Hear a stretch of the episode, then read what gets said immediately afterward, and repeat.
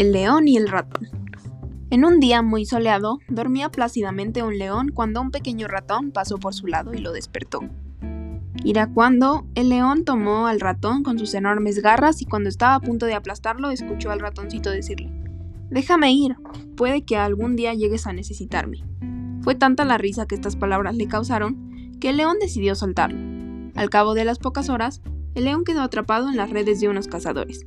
El ratón, fiel a su promesa, acudió en su ayuda. Sin tiempo que perder, comenzó a morder la red hasta dejar al león en libertad. El león agradeció al ratón por haberlo salvado, y desde ese día comprendió que todos los seres son importantes. Fin. Moraleja. No menosprecies a los demás. Todos tenemos cualidades que nos hacen muy especiales.